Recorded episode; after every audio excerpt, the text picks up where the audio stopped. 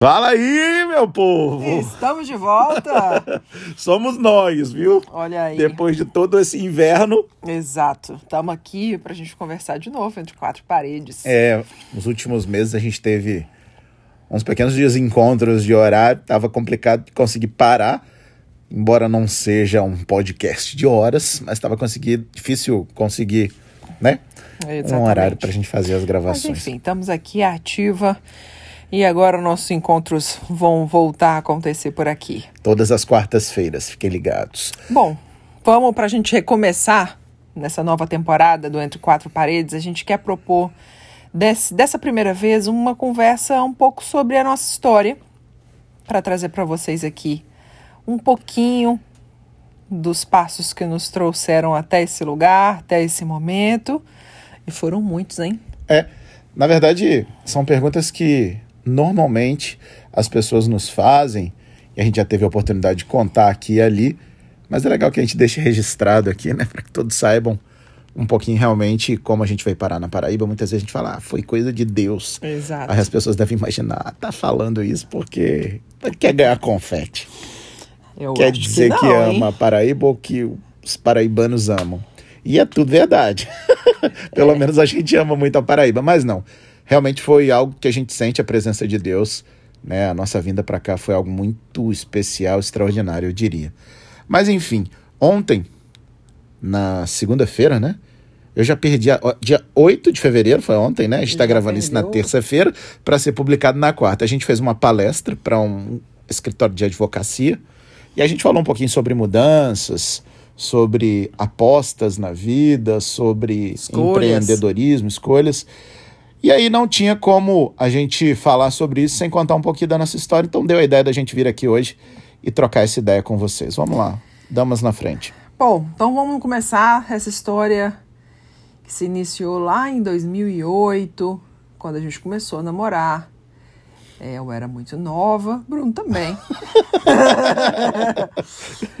Mas eu era estagiária ainda e Bruno já era funcionário da empresa. A gente se conheceu lá de uma forma muito até tranquila, né? Assim, leve. A gente conviveu durante seis meses, de boa, sem nada, até que na última semana o negócio ficou bom. Enfim, e aí eu logo me formei e queria emprego como repórter de TV e ponto. Não estava disposta a aceitar uma outra possibilidade. Eu achava que quanto mais tempo eu demorasse para entrar no meu ramo, no mercado, mais pessoas iam aparecer, maior ia ficar a concorrência, mais tempo eu ia perder. Então eu estava muito decidida. E nessa época eu era mais decidida do que eu sou hoje, assim, porque eu, eu era tão decidida que eu cegava para alguns perigos. Enfim, e assim foi. Tinha a coragem dos ignorantes. Exatamente isso. E aí eu comecei a distribuir currículo para todos os lugares desse país que vocês possam imaginar, em todas as emissoras, para ser apenas repórter de TV. E aí eu também acho que por um cuidado muito grande de Deus, que não me mandou para um canto qualquer aí do mundo, eu consegui emprego numa cidade chamada Ouro Preto, em Minas Gerais. É uma cidade famosa porque é turística, é histórica, é muito bonita. Enfim, quem está me ouvindo agora que já foi em Ouro Preto sabe do que eu estou falando, é muito interessante. Quem não foi, recomendo, mas eu recomendo assim, para você ir na quinta e voltar no domingo, e aí você vai embora. Ouro Preto, para mim, não é uma cidade para você morar. Porque eu sou uma pessoa muito urbana. Eu preciso de trânsito, buzina, engarrafamento, gente, sabe? Tecnologia. Eu não sou essa pessoa que fica numa cidade histórica e fica bem sozinha. É, não tô passando pano, não. Mas você vai encontrar um bilhão de pessoas que amariam morar por lá. Exatamente, não é o Mas meu é caso. nosso perfil, né? O meu caso não é, exatamente. Eu sou exatamente o oposto. E aí, eu comecei a, no começo, ficar muito feliz lá, porque tinha uma oportunidade legal, era repórter de TV, era uma experiência nova, mas em dois, três, cinco meses eu já estava absolutamente satisfeita. Já senti que eu tinha feito tudo que eu tinha para fazer naquele ambiente. Eu precisava de algo mais, de uma emissora maior, de uma cidade maior, enfim. E uma oportunidade que eu não tinha lá. Então eu comecei, de fato, a adoecer. Eu não queria ficar lá, eu não gostava de ficar lá, né? Eu queria chegar para trabalhar e ir embora no minuto seguinte depois que eu trabalhava. E isso começou a ficar muito inviável, logisticamente, inclusive. É. Foram tempos difíceis. Porque assim, a coisa começou a ficar insustentável tal ponto que não era mais saudável permanecer na cidade sempre que não era necessário. O que, que quer dizer? Segunda a sexta, até o horário de trabalho, era necessário ficar. Fora desse horário de trabalho, não era necessário. Então, quando terminava de trabalhar, a Patrícia queria imediatamente voltar para a nossa cidade. Só que não existia um ônibus que ficasse na porta do emprego dela, do trabalho dela, uhum. esperando. E, na mesma, e da mesma forma na segunda-feira. Inclusive, nem havia um ônibus na segunda-feira. Esse deslocamento de ônibus levava cerca de três horas, três horas de alguma coisa, e o ônibus passava no domingo à tarde. Mas ela não aceitava ir no domingo à tarde, porque ela queria passar o máximo de tempo lá na nossa cidade e retardar o máximo possível uhum, a ida a Ouro Preto. Então, para todo mundo ter ideia, a gente precisou criar uma parada na nossa cidade de um ônibus que vinha do Rio de Janeiro, com destino a Ouro Preto. Ele não fazia parada na nossa cidade, que é no meio do caminho, mas a gente criou essa parada, entrando em contato com a empresa. Ainda assim, era preciso pagar o preço cheio da passagem do Rio de Janeiro até lá. E na volta, muitas vezes, foi preciso contratar um motorista que já ficava com o carro parado na porta da empresa esperando que ela saísse para que ela pudesse voltar o mais rápido possível a Juiz de Fora. Eu sei, muita gente vai julgar, vai dizer, ai, mas. Ai, que coisa, né? Que sacrifício. Ter um motorista na porta. Havia um sacrifício financeiro aí, mas principalmente havia uma violência psicológica aí grande.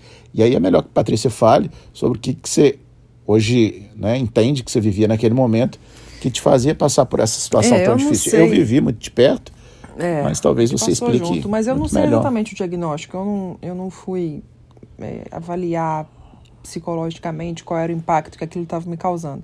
Mas eu sinto que era um adoecimento mesmo. Assim, era um pânico, era uma crise de pânico que eu tinha toda vez que eu tinha que sair de Juiz de Fora e aquilo foi me adoecendo a ponto de tirar minha vitalidade, tirar minha alegria. Começou a não valer a pena. E eu não queria dar um passo para trás, porque tinha sido muito sacrifício para mim conseguir aquele trabalho, tinha sido muito importante, era tudo que eu queria, e eu sentia que se eu regredisse, se eu voltasse para casa dos meus pais, por exemplo, ia ser um passo atrás da minha carreira e eu achava que não era o momento. E eu sempre me cobrei muito de ser forte, eu não estava conseguindo ser forte. Não estava, não estava mesmo, estava psicologicamente muito abalada. E aí vocês podem imaginar o contexto bem conturbado que estava acontecendo. Bruno, na medida do possível, dava o apoio para mim que era possível, passava muito tempo comigo lá em Ouro Preto. Nesse meio do caminho, ele ainda sofreu um acidente de trânsito, ficou incapacitado para o trabalho, passou todo o tempo de recuperação dele lá comigo. Era mais ele cuidando de mim do que eu cuidando dele acidentado. Mas a gente tentou dividir na, na medida do possível a maior parte do tempo, numa distância aí de uns 220, 250 quilômetros. Até que numa dessas eu tive uma crise lá no meio da semana e Bruno foi passar um, um, a noite comigo.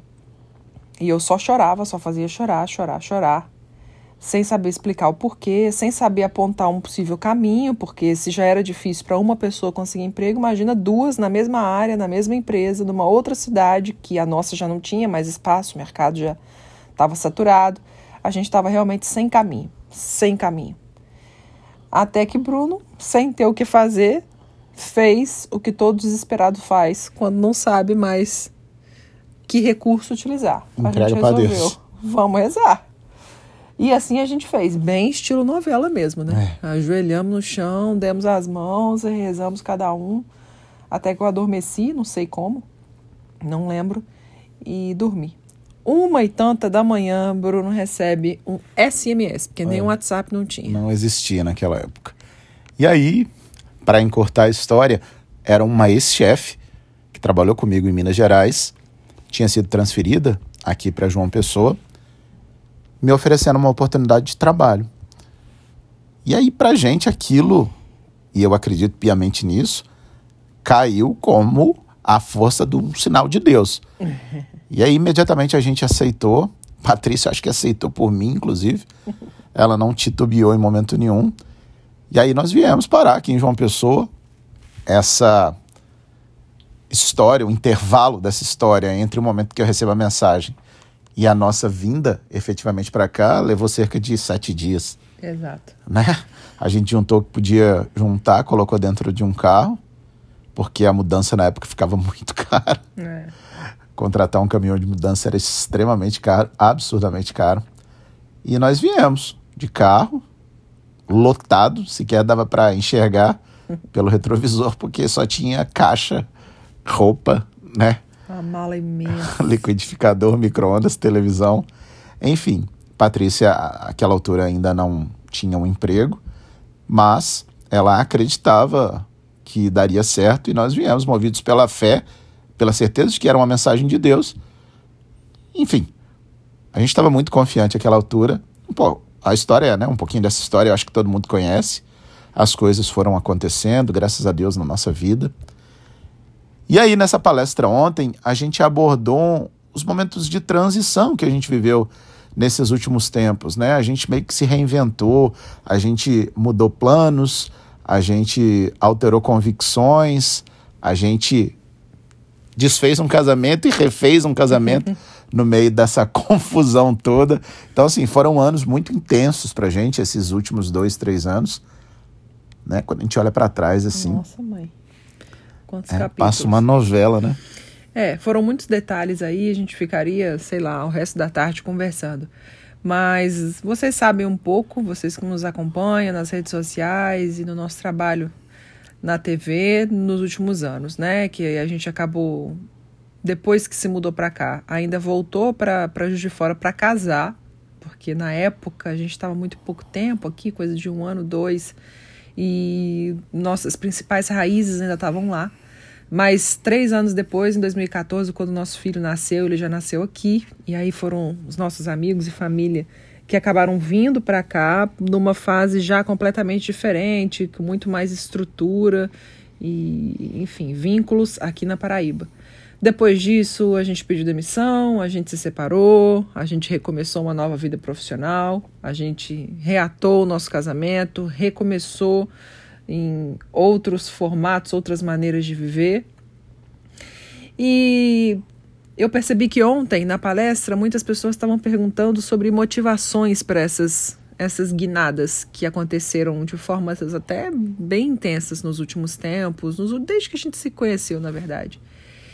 E quando a gente fala sobre isso, sobre decisões, sobre escolhas, eu sempre percebo que as pessoas elas tentam entender o que que motiva as outras, como se a gente pudesse usar justificativas alheias e contextos alheios para as nossas próprias dúvidas, né? É, não tem uma fórmula para isso. Não acho que tenha realmente.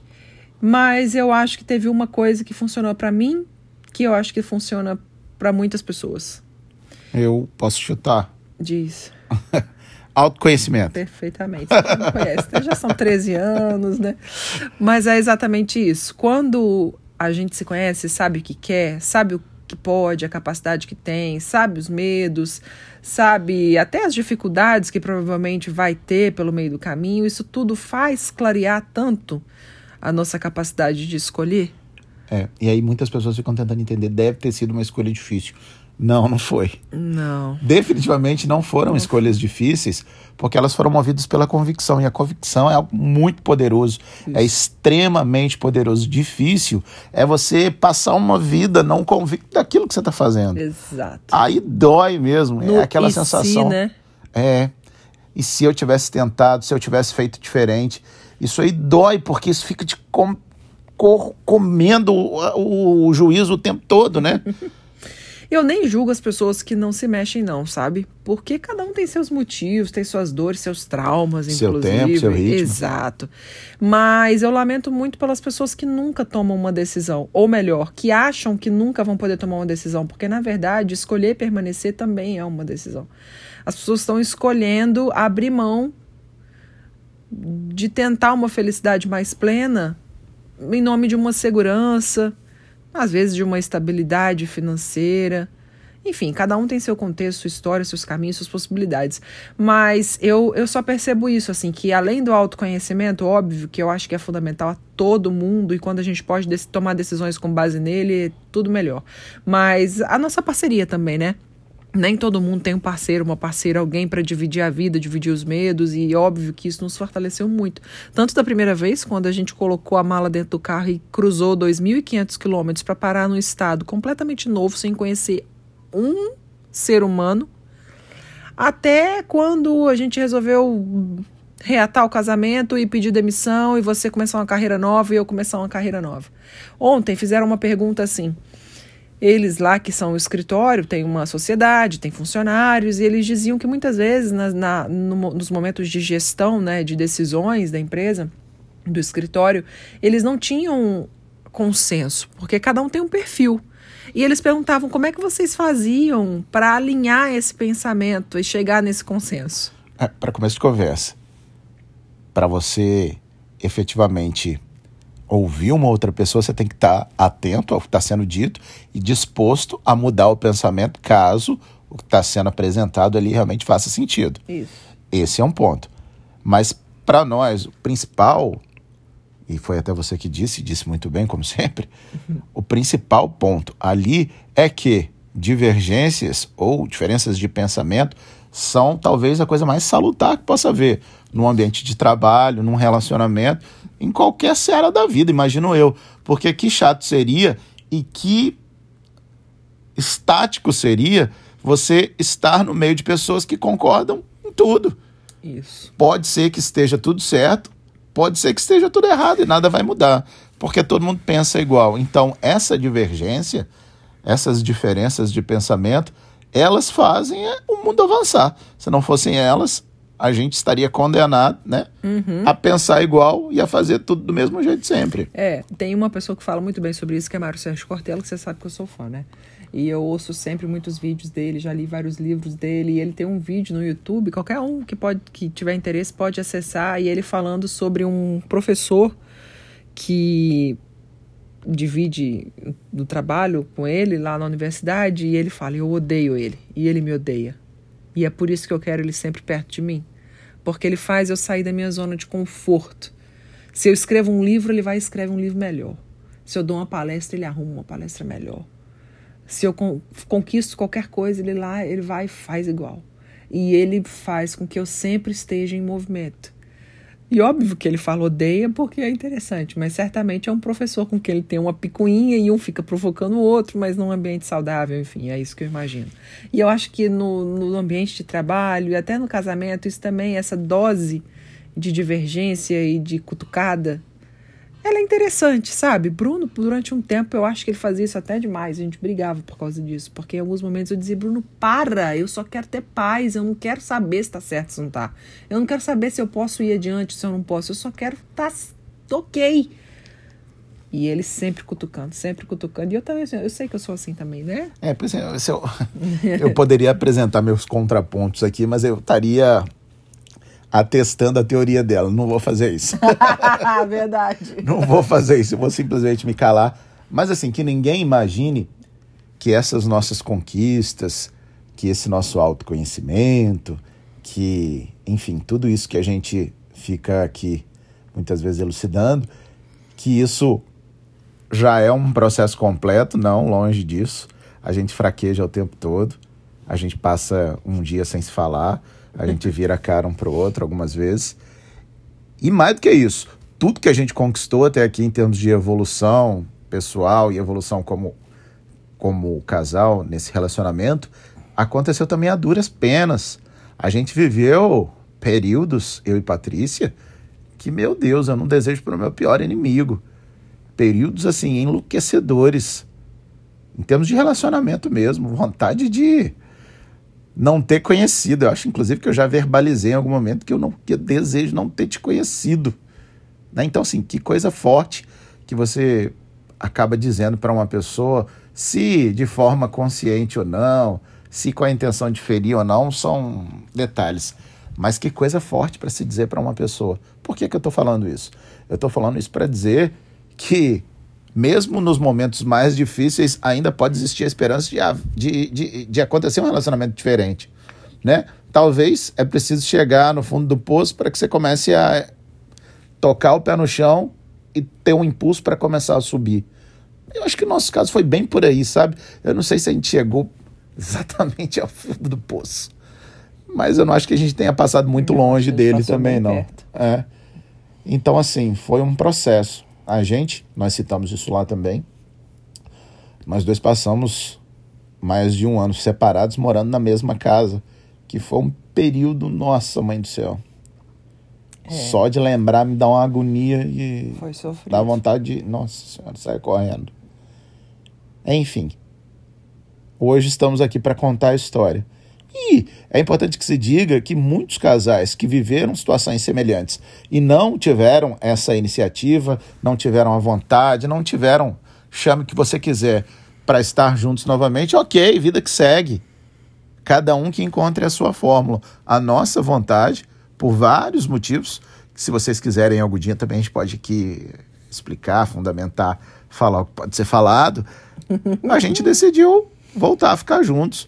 Mas ok, quantos outros casais que não seguiram a vida separados também e tão felizes da vida, encontraram outros relacionamentos ou não encontraram também, tá tudo certo. Eu acho que tem uma coisa que, que é o importante nisso tudo, certo? Prestem muita atenção no que eu vou dizer agora. Até eu tô prestando. Quando a gente veste as nossas os nossos personagens sociais, e aí são vários, né? É, o, a profissional, a mãe, é a esposa, a filha. A gente pode ter até 10, 15, 20, se a gente for livre nesses lugares e nesses espaços. O que pesa, e aí um só é suficiente para ter o peso do mundo todo, é quando a gente tem que ocupar algum desses papéis de forma impositiva. Seja por uma questão financeira, seja por uma obrigação moral, seja por uma, uma dívida de gratidão, qualquer coisa que faça com que você cumpra um papel que não seja a livre vontade genuína de ser. Isso pesa. O que eu quero dizer com isso? Eu quero dizer com isso que muitas vezes as pessoas elas fazem escolhas não baseadas no que elas querem, na convicção que elas têm, no desejo do coração. E eu nem julgo, porque às vezes há forças maiores, como por exemplo a questão financeira mesmo, como eu disse. E nem todo mundo consegue trabalhar por amor nesse mundo. Concordo. Eu, por exemplo, sou o tipo de pessoa que se eu trabalhar por dinheiro, eu posso durar um mês, dois, seis meses, até um ano. Mas eu vou chegar no momento que eu vou estafar. Porque eu preciso de ver propósito. Mas nem todo mundo é assim, e tudo bem. Agora, quando eu estava separada, e esse é o meu ponto, eu recebia muitas mensagens, talvez até mais do que você, Bruno, porque eu sou mulher. E sobre, sobre a mulher recai uma responsabilidade de ser sábia que edifica o seu lar. Para muitas pessoas, a mulher tem essa obrigação de ser a pessoa que cuida do marido, que resolve os problemas, que cuida do filho, que dá conta do trabalho, que dá conta da casa, que dá conta de tudo, que dá, que dá, que dá, que dá, que dá qualquer coisa que for suficiente. E eu, Patrícia, entendo que eu posso com certeza dar conta de tudo isso, se eu quiser. Se for uma escolha, mas não porque alguém está dizendo que eu tenho que fazer porque eu sou mulher, não. Então, quando eu estava separada e eu ouvia as pessoas dizendo para mim: ah, vai lá, sua família é tão linda. Isso não preenche nada. Eu voltar porque a minha família é linda significa simplesmente que eu estou cumprindo uma função social. Não é assim. Não é nisso que uma família se sustenta. É preciso ter amor, é preciso ter escolha, é preciso querer estar tá ali. A gente quis reatar um casamento. Não porque existia um filho, não porque principalmente porque foi uma escolha. Eu escolho estar do lado dele mais uma vez e tentar e dar o melhor de mim por esse casamento, mas não porque eu preciso fazer isso para não. E eu sei que nem todo mundo pode ser leve para tomar essas decisões, para fazer essas escolhas, mais do que isso, pode ser livre. Nem todo mundo cuida do pai, da mãe, porque quer, porque entende que é uma missão de vida, não. Muitos fazem isso porque acham que é obrigação de filho. Eu entendo que muitos não trabalham com convicção e por propósito. Não, porque muitas vezes tem apreensão financeira. Entendo também que muitas mães não dão o melhor que tem pelo filho porque querem dar, mas porque acham que a maternidade é isso romântica, rosa e impositivo. Enfim, eu espero que ao longo da vida eu, Bruno, meus filhos, meus amigos, filhos no plural, você viu, né? Enfim, que eu possa vir a ter. Todo Vamos mundo, trabalhar para isso. todo mundo possa fazer escolhas baseadas em critérios próprios e não que as pessoas estejam escolhendo porque alguém disse que tem que ser assim. A liberdade, para mim, é isso. É você ter capacidade de escolher e de arcar com as consequências da sua escolha, seja ela qual for. É, resumindo tudo isso, faça o que você quiser fazer e não o que as pessoas mandarem você fazer. Uhum. Até porque se essas escolhas que a gente toma lá na frente não derem certo, não tem ninguém para você ter que culpar e não tem aquele arrependimento que você Exato. fez aquilo que você queria fazer. Não foi. Vamos combinar, né?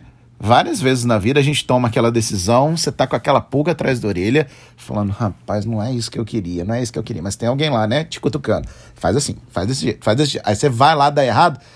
Mas foi o fulano que me fez fazer isso, mas foi. Mesmo que você não verbalize, você tá pensando isso.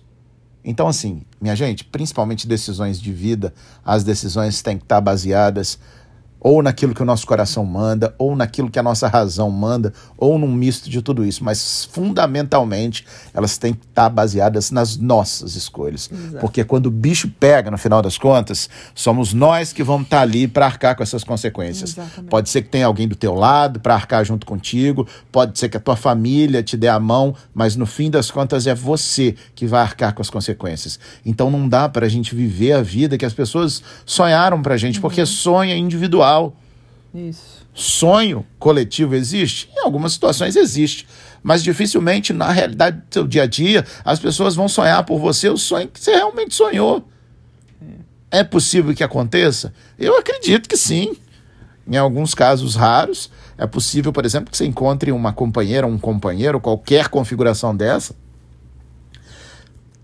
que realmente tenha tão a ver contigo que esteja tão sintonizado que de repente vocês pensam parecido, igual é impossível, mas que vocês pensem parecido. Porém, é uma situação hipotética, né? É. Eu não acho que na prática exista, não. É, por isso o autoconhecimento é tão importante, né? Para ajudar a gente a fundamentar essas escolhas, essas decisões e fazer isso com segurança, sem medo, com convicção. Eu acho que é uma um presente quem consegue fazer isso por si próprio, sabe? Amadurecer esse caminho do autoconhecimento a ponto de você ter a segurança de tomar escolhas, tomar decisões e enfim. Então, se você que está nos ouvindo aí agora está cheio ou cheia de dúvidas, pensando, meu Deus, o que, que eu faço? Não vai dar certo. Ai, meu Deus, não vai, não vai ter jeito.